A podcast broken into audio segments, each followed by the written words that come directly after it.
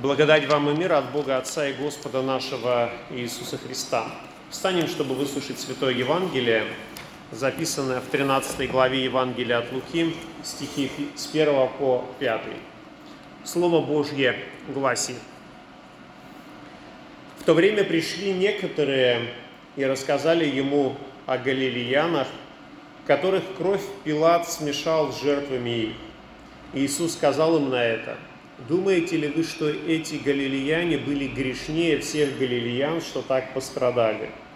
Нет, говорю вам, но если не покаетесь, все также погибнете. Или думаете ли, что те 18 человек, на которых упала башня Силаамская и побила их, виновнее были всех живущих в Иерусалиме? Нет, говорю вам, но если не покаетесь, все также погибнете. Аминь. Это Святое Евангелие. Слава тебе, Христос. Присаживайтесь, пожалуйста.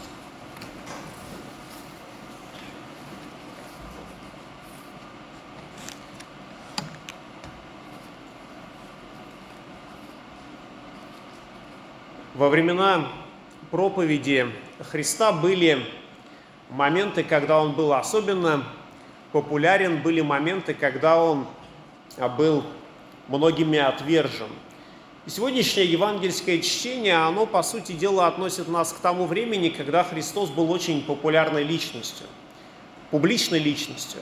А от публичных личностей очень часто ждут какой-то публичной оценки ярких неординарных событий. И вот в сегодняшнем Евангелии мы читаем как раз о таком необычайном, экстраординарном событии. Люди были в храме, приносили жертву, их прямо в храме убили. Конечно, такое событие происходит не каждый день, не каждый год, это что-то из рода выходящее. И, конечно, с этим, э, с вопросом об этом событии приходят ко Христу. Даже не сколько с вопросом, просто рассказывают и ожидают определенная реакция. Но, собственно говоря, с такими подобными вопросами ко Христу приходили и раньше, и некоторые вопросы, они были действительно такими провокационными, когда нужно было вполне очень конкретно отвечать.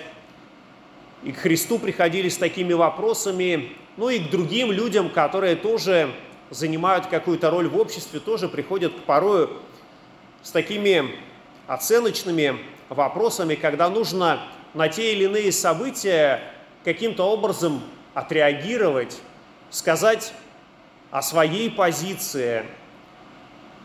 И в разные времена, в зависимости от происходящего, это частное мнение порой оказывается очень важным, потому что люди на него ориентируются. Это частное мнение оно позволяет оценить э, эту личность, кем он на самом деле является. И люди ждут, что Христос по этому поводу тоже выскажется, окажется ли он на стороне галилеян, или он окажется на стороне Понтия Пилата. Так или иначе, э, в этой ситуации Христос должен был что-то ответить, что-то сказать, и его позиция воспринималось бы либо как верность, либо как предательство, либо как свет, либо как тьма, но ожидали вполне какой-то очень конкретной реакции. И популярность Христа, она была такова, что к нему приходили не только с вопросами духовными, но вот и с такими вопросами земного характера. А, вот произошло событие, что ты думаешь по этому поводу. Ко Христу приходили люди не только те, которые думали о Царстве Небесном и переживали вопросами своего греха, своего спасения, но и люди, которые были озабочены абсолютно земными категориями. Можно вспомнить э, сюжет, в котором э, фарисеи, посовещавшись между собою, чтобы очередной раз очередной раз уловить Христа, послали к нему своих учеников и э, представителей партии Ирода, чтобы задать ему очередной провокационный вопрос. Ну, они, собственно говоря, обратились ко Христу и спросили, «Учитель, мы знаем, что ты справедлив и истинно пути Божию учишь, и не заботишься об угождении кому-либо, ибо ты не смотришь ни на какое лицо, и так скажи нам, как тебе кажется». И мы видим такое достаточно долгое приветствие, в котором они налаживают коммуникацию со Христом, пытаются как-то его задобрить и сказать о том, что какой он прекрасный, как все он хорошо делает.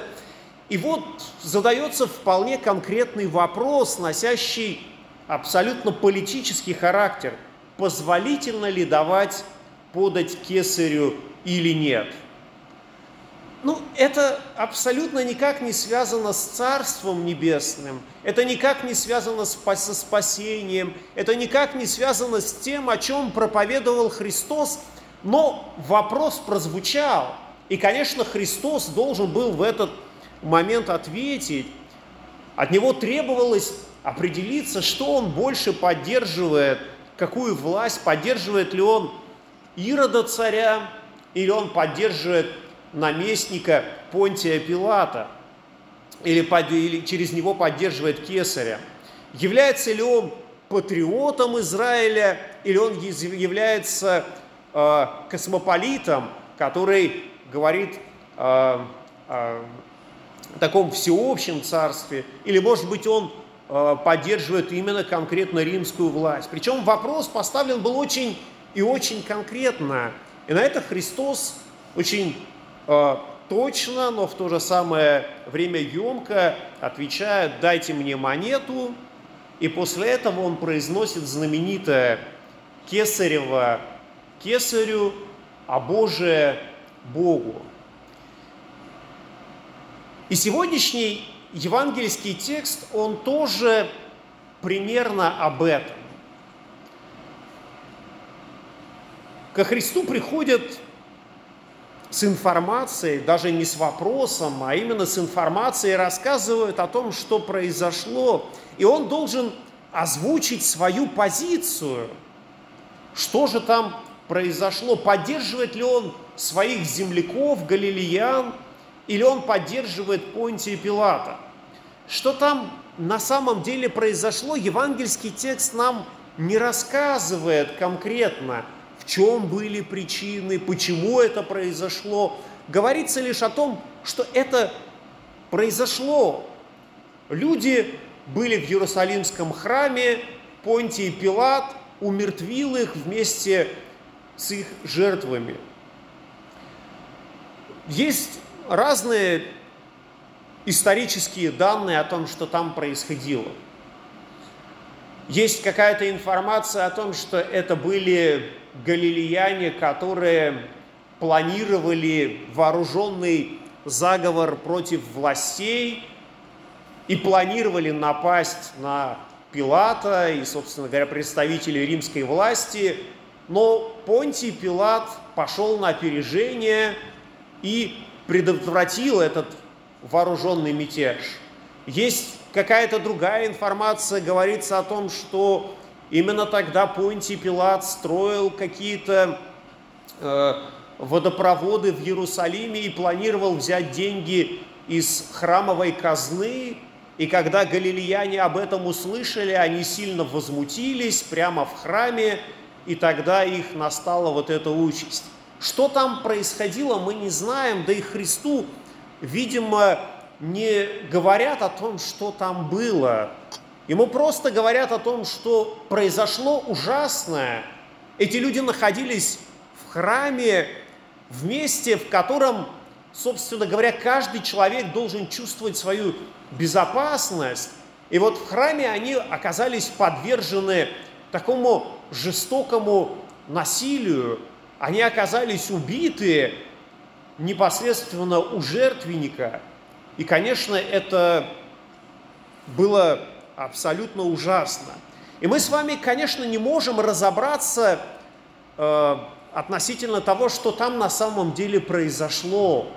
Планировался, планировались ли вооруженное восстание, или это просто э, горячие темпераментные галилеяне вспылили в Иерусалимском храме, когда узнали о чем-то неприятном, хорошем. Мы не знаем этого. Мы можем точно сказать, что вот то, что произошло тогда, оно никаким образом не влияет на то, э, вот в каком состоянии находимся сейчас мы. Был ли это вооруженный мятеж или какой-то праведный гнев галилеян, мы не знаем. Но это и не влияет на нас никаким образом. И кажется, что обстоятельства вот этих несчастных несчастий, о которых описано, они вообще не имеют никаких последствий непосредственно для нас. Отчасти это действительно так, если бы не ответ Христа. Если бы Христос не произнес вот эту знаменитую фразу «Если не покаетесь, все также погибнете». Вот это действительно оказывается влияет на нас. Это единственная и очень важная связь с этими событиями, которые произошли тогда в Иерусалиме. Это связывает нас и с многими другими событиями, которые случаются, когда человеческая жизнь обрывается. Об этом написал апостол Павел в послании римлянам. Опять же, очень кратко но по существу апостол Павел говорит, ибо возмездие за грех смерть. Не вдаваясь в какие-то детали, за какой грех, какая будет смерть, он просто говорит о том, что возмездие за грех смерть. У греха всегда есть одно важное последствие. Человек, согрешивший, рано или поздно, он все равно умрет его человеческая жизнь, она прекратится, она однажды прервется. Но апостол Павел после этого он продолжает а, жизнь вечная во Христе Иисусе. Он говорит дар, о том, что дар Божий, жизнь вечная, она будет во Христе. Вот эту, эти логические связи мы порою не очень-то легко выстраиваем –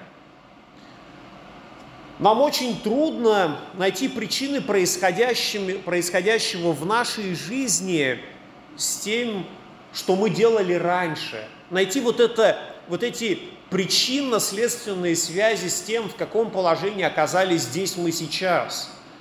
Нам очень трудно находится вот эту связь между событиями, и э, нужно сказать, что порой последствия, они действительно оказываются не очень-то и прямыми, мы оказываемся вовлечены в различные а, процессы и события в жизни других людей. Люди, которые окружают нас, они влияют на то, что происходит у нас.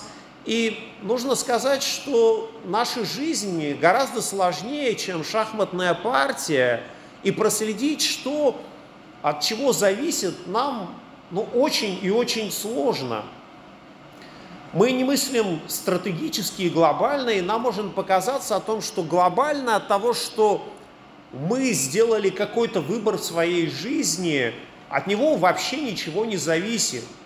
И порою люди так и говорят о том, что ну, от нас вообще ничего не зависит.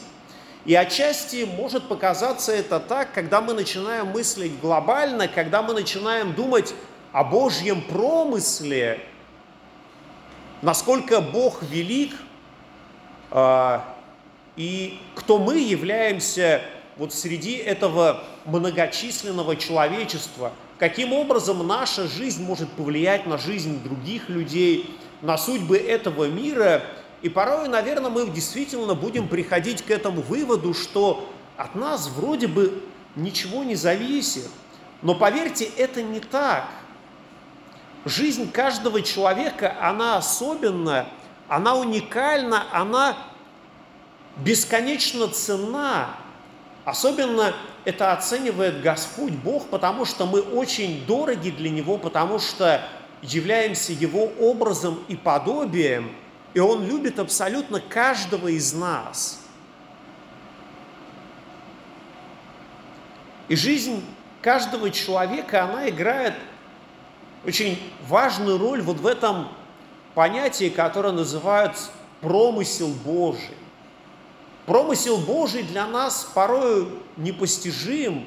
Мы думаем о том, как Бог распоряжается этим миром, и мы удивляемся, насколько действительно оказывается каждый человек в это вовлечен, насколько бы великим он не был, или насколько незначительным в обществе не был, был бы какой-либо человек, Господь способен использовать его вот в, таком, в своем глобальном э, действии над э, человеческим миром. Человек оказывается вовлечен в промысел Божий, и на земле нет ни одного человека, кто не был бы э, учтен Богом для этого. Христос в Евангелии говорит о том, что э, даже волосы на голове все сочтены. Несмотря на все это, в нашей жизни случается, что приходят, приходят несчастья, происходят события, подобные, описанные в сегодняшнем Евангелии, и порой может показаться о том, что здесь как раз есть какое-то противоречие. Как же так Христос говорит о том, что даже волосы на нашей голове сочтены, что мы больше птиц небесных, больше цветов полевых. Бог так бесконечно заботится о нас, а случается вот такое – Такое, что в голове просто это не укладывается. Какие же выводы мы должны из этого сделать? И Христос говорит нам, дважды говорит, если не покаетесь, все также погибнете. И это серьезное предупреждение для каждого человека, живущего на земле. Это действительно очень важное предупреждение, потому что Христос пришел в этот мир – чтобы мы с вами не погибли. Христос пришел, чтобы мы имели жизнь вечную. Он не желает нашей погибели, но желает, чтобы каждый человек мог обрести спасение. Чтобы грешник, который причиняет себе много зла, другим, чтобы он отвратился от своего пути и исправился. Господь говорит через пророка Иезекииля, «Не хочу смерти грешника, но чтобы грешник обратился от пути своего и жив был. Обратитесь, обратитесь от злых путей ваших». И в этом смысле Господь Бог, Он пытается достучаться до человека. В книге Откровение Иоанна Богослова, вот в этом знаменитом апокалипсисе, которым порой очень часто пугают людей, а, мы можем найти очень хороший образ Христа. Один из прекраснейших образов. Христос говорит такие слова. «Се стою у двери и стучу. Если кто услышит голос мой и отворит дверь, войду к Нему и буду вечерить с Ним, и Он со мной. Это действительно прекрасный образ Христос, который стучится в нашу жизнь, который обращается к нам. И вы прекрасно, я думаю, понимаете, что постучаться в дверь можно абсолютно по-разному. Одно дело, когда вы стучите в дверь незнакомого какого-то кабинета и хотите задать какой-то вопрос – вы не знаете, кто там находится, никогда этого человека не видели, и ваш стук будет такой осторожный. И совсем другое дело, когда эта дверь будет разделять вас с кем-то более знакомым, вы будете стучать более уверенно, потому что вам важно встретиться с тем, кого вы хорошо знаете. Но представьте, что вы оказались у двери, от которой у вас есть ключ, это ваша собственность или собственность ваших родных, и внутри кто-то из ваших родных и близких, вы постучались, но вам никто не открывает, ответа нет. Пытаетесь открыть своим ключом, а дверь не открывается, потому что она закрыта изнутри, закрыта либо ключом, либо засовом. Вы стучите настойчивее, а вам снова никто не открывает. И вы понимаете, что возможно, что что-то там внутри не так, что что-то произошло, и может быть времени нет, может быть надо дверь ломать и оказать помощь. Такое может случиться, и действительно становится тревожно, когда вы стучите, барабаните, а вам изнутри никто не, откры, не открывает, и вы понимаете, что там кто-то для вас родной, близкий, и может быть он как раз в этот момент нуждается в вашей помощи, и что если вы сейчас не взломаете эту дверь, не сломаете этот замок, не разобьете это все, чтобы попасть внутрь, то это может стоить жизни вашего родного и близкого человека. И вот этот неуверенный стук двери, он будет превращаться в такую барабанную дробь, так что сломаете и двери, и замок, лишь бы помочь тому, кто находится внутри. И по сути дела я хотел бы сравнить вот это описанную мною стук в дверь, такой взлом двери с тем, о чем говорилось в сегодняшнем Евангелии. Христос через такие события, Он пытается достучаться до человека, который, возможно, находится в наушниках, закрыл свои уши, чтобы не слышать голос Божий. Возможно, он находится в каком-то греховном сне и не реагирует на тот призыв, которым Бог обращается к нему. И именно тогда происходит что-то вот такое, что вызывает у нас трепет, сострадание к тем людям, которые погибают невинно, но Господь желает, чтобы мы отказались от греха, чтобы мы проснулись от греховного сна, чтобы мы услышали тот Божий призыв, которым Он обращается к нам.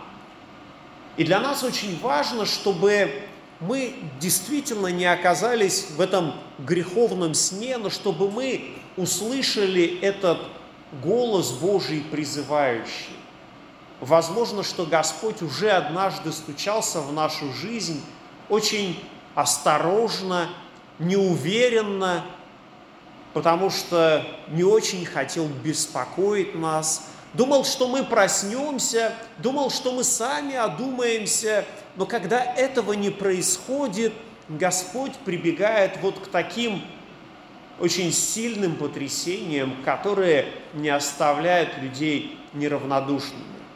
И пусть Господь дарует нам милость, чтобы мы могли услышать этот Божий стук в нашу жизнь и могли открыть Ему, чтобы Христос оказался с нами, как Он говорит, и войду к Нему, и буду вечерить с Ним, и Он со мною. И это действительно очень важно, чтобы Христос был в нашей жизни. Потому что когда Христос будет с нами, когда мы будем с Ним, то тогда, конечно же, жизнь вечная для нас будет не чем-то далеким, не чем-то непонятным, а чем-то родным и близким, потому что она дарована нам Христом. И мир Божий, который превыше всякого ума, соблюдет сердца ваши и помышления во Христе Иисусе. Аминь.